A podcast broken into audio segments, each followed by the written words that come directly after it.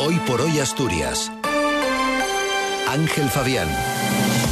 Buenos días, eh, es, eh, es, jueves, es 28 de diciembre. Se disparan en estos últimos días del año las infecciones por gripe y COVID. El Partido Popular defenderá mañana 168 enmiendas parciales a los presupuestos que serán aprobados con el apoyo de la izquierda y foro. Pilar Varela será la directora general de formación profesional y Francisco Blanco presidirá SEPIDES. Ambos han sido ayer nombrados por el Consejo de Ministros. Además tenemos esta mañana lluvias débiles y ascenso de temperaturas. Tenemos 9 grados en Oviedo y en Mieres, hay 11 en Gijón y en Avilés, 10 en Langreo, Llanes y Cangas de Onís y 13 en Luarca.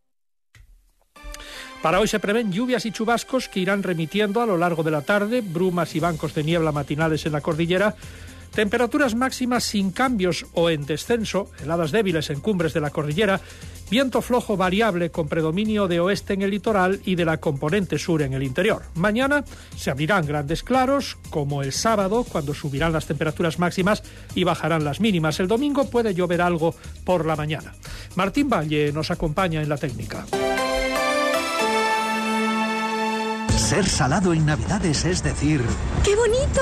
¡Me encanta! Pasarte de salado es continuar con un... ¿De casualidad tienes el ticket? Estas Navidades no te pases de salado.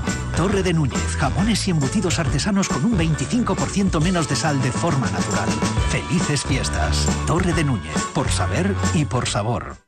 Regala unas zapatillas de Trail Running Salomon por solo 99,99 euros.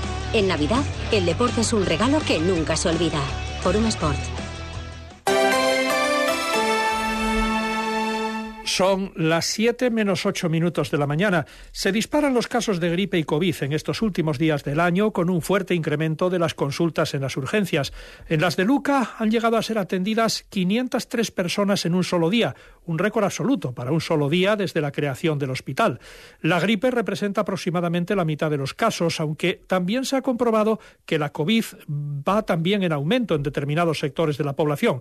Mario Margolles es el director del Servicio de Vigilancia Epidemiológica. Ahora mismo el virus circulante que más se detecta es gripe, gripe A, en concreto. A la par, eh, se está observando también una mayor circulación del coronavirus, del COVID. La mayoría de los casos de COVID que estamos detectando son relativamente leves, ¿eh? en algún caso alguna persona mayor con algún tipo de eh, enfermedad previa y demás puede complicarse un poco, pero la mayoría eh, son leves debido a la vacunación reciente o, o de los años anteriores. La Consejería de Salud ha decidido prolongar la campaña de vacunación de la gripe y la COVID para todos los grupos de riesgo. También se pide a quienes tienen síntomas tales como tos, congestión nasal o estornudos que usen mascarilla en los espacios cerrados poco ventilados. La Junta General celebrará mañana el pleno en el que se van a aprobar definitivamente los presupuestos generales del Principado para el próximo ejercicio con eh, una cifra global de 6.348 millones de euros. Serán aprobados por amplia mayoría absoluta, PSOE, Izquierda Unida y los dos diputados del Grupo Mixto. El Partido Popular ha registrado 168 enmiendas parciales a los presupuestos. Afectan a unos 55 millones de euros con la idea general de impulsar la actividad económica y el empleo. ¿De dónde se saca el dinero para esas partidas cuando no se puede elevar el presupuesto total ni trasladar partidas de una consejería a otra? Pues el diputado Popular, Luis Venta, no precisa mucho, pero señala algunos gastos que considera superfluos o la rebaja de partidas que no suelen ejecutarse en su totalidad. Hay partidas pues de, empresas públicas donde creemos que se pueden eh, prescindir de ellas. Eh, hay partidas de, gastos, eh, por ejemplo, de trabajos de investigación que en realidad o se quedan sin ejecutar o son para trabajos, bueno, podría daros un ejemplo. Trabajos de investigación para, por ejemplo, un tema que digamos con el que trabajo casi a diario, ¿no? Del Lobo, donde se pagan, pues no lo sé, 20.000 euros para un trabajo de ocho folios. Vox no ha presentado ni una sola enmienda parcial. El Consejo de Ministros ha nombrado ayer a Pilar Varela, directora general de formación profesional, y a Francisco Blanco, presidente de SEPIDES. Pilar Varela, exalcaldesa de Avilés, exconsejera de Servicios Sociales y exdirectora del Servicio Público de Empleo en Asturias, asume su nueva responsabilidad en el Ministerio de Educación. Blanco, exconsejero de Industria y exsecretario general de Industria, presidirá SEPIDES, el grupo empresarial participado por la SEPI, dedicado a prestar apoyo financiero a empresas en fase de crecimiento y con actividad enfocada a la operativa inmobiliaria y al desarrollo de parques empresariales.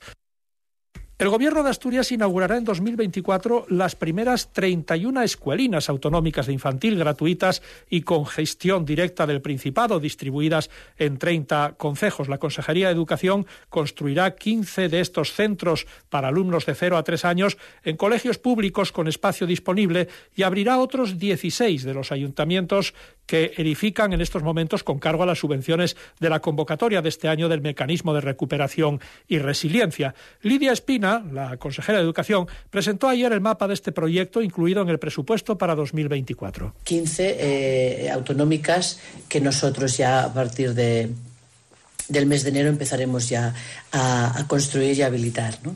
Y hay otras 16 que asumimos son las que ahora mismo están en fase de construcción por parte de los ayuntamientos en base a las subvenciones que nosotros les dimos, que el Principado de Asturias les dio, la Consejería de Educación, este año 2023.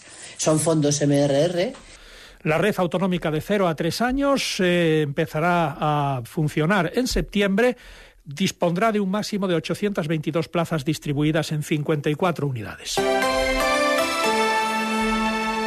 Deportes, Cali González, buenos días. Buenos días. El director general del Real Oviedo en una entrevista para la cadena SER ha hablado de varios asuntos, como por ejemplo el mercado invernal, donde habrá más salidas y llegadas, y también de la planificación hecha en pretemporada. Asumía Agustín Lleida que había sido un error configurar esta plantilla para Álvaro Cervera. La plantilla a lo mejor no la confeccionamos tanto en el estilo de juego que quería Álvaro, y eso también responsabilidad nuestra. Fuimos a lo mejor por un perfil de jugador más orientado hacia lo que buscaba Jesús en el estilo de juego del grupo Pachuca. No va a haber movimientos. Trataremos de hacer un par de incorporaciones y, por ahí hay un par de, salidas. Con la clara opción sobre la mesa del regreso de Borja Sánchez, también Agustín afirmó que ningún jugador ha pedido salir hasta el momento y que sí se busca una cesión para Alex Cardero. Por otro lado, el Club Carballón ha alcanzado su tercera cifra de abonados más alta de la historia. Ya son 20.500, 93 menos que la temporada 15-16, la primera tras volver a la Liga de Fútbol Profesional, y 330 menos que la 17-18 con Anquela, cuando el equipo se quedó a las puertas de playoff. Y destacamos en el Sporting que la primera baja de este mercado de invierno es Enol Coto, el lateral derecho que tiene contrato hasta 2024, se marcha a jugar al Real Murcia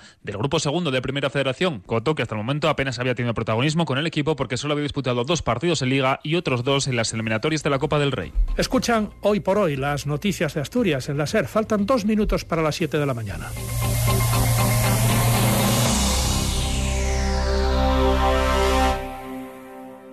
Cadena Ser, Gijón.